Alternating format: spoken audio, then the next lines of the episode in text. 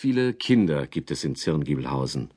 Die Isabel und die Beate, die Simone, den Florian und den Philipp, die Heike, die Susanne, die Onika, den Christoph und den Andreas. Stadtlieb heißt der Bürgermeister und der Polizist Prellbock ist der Frau Pfeffersäbel manchmal ein Dorn im Auge. Die praktische Frau Eierbeck legt sich dafür gerne mit dem Rektor Pieper an. In Zirngiebelhausen lebt aber auch der allerärmste Hund von der ganzen Welt. Lange, goldblonde Haare hat er und noch längere Ohren. Und immer wenn er das Gefühl hat, dass ihn kein Mensch versteht, lässt er seine langen Ohren noch länger hängen, als sie sowieso schon sind. Der Knuddel hat eine stark ausgeprägte Vorliebe fürs Fressen, im Allgemeinen, und für Leberwurst im Besonderen.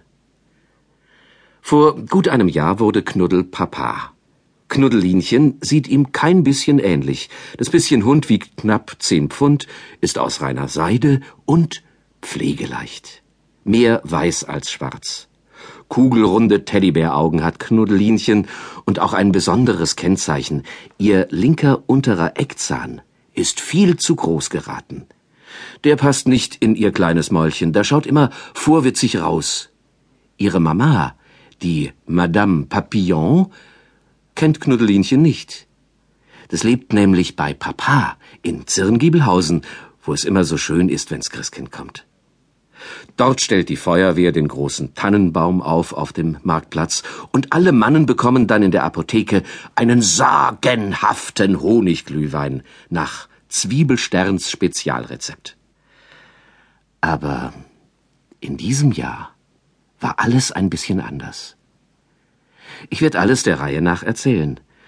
Doch ich muss diesmal drei Tage früher anfangen.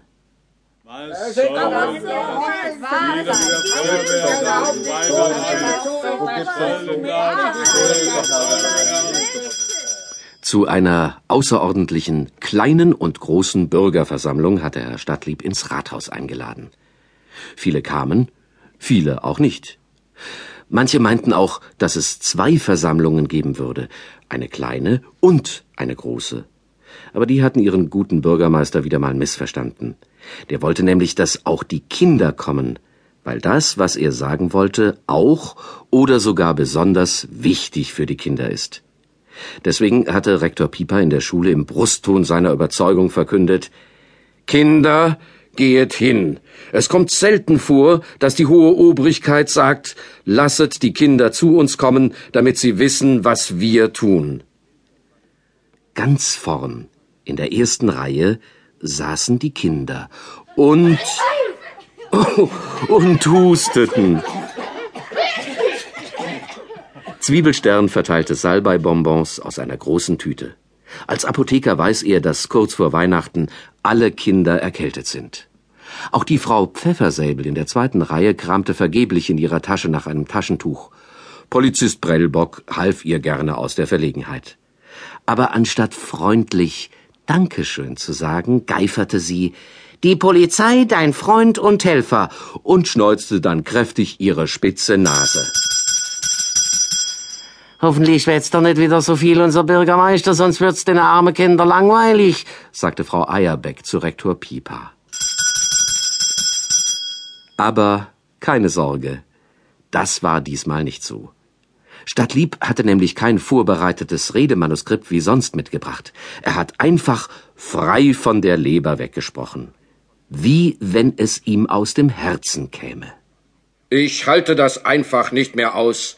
Ich kann nicht mehr. In drei Tagen werden wir wieder unseren Christbaum auf dem Marktplatz aufstellen. Gemeinsam das Lied singen vom Frieden auf Erden. Und es stimmt doch gar nicht. Ist doch einfach nicht wahr. Es gibt doch keinen Frieden auf Erden. Hass gibt es und Streit und Neid und Gewalt und Krieg. Losbrüllen möchte ich am liebsten. Sind wir Menschen denn nur auf der Welt, um uns gegenseitig kaputt zu machen?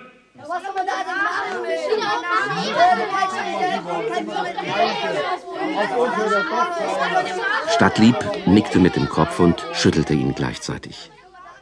Man kann schon etwas machen. Jeder. Zumindest einen Anfang. Einfach mal anfangen aufzuhören mit dem ewigen Streit.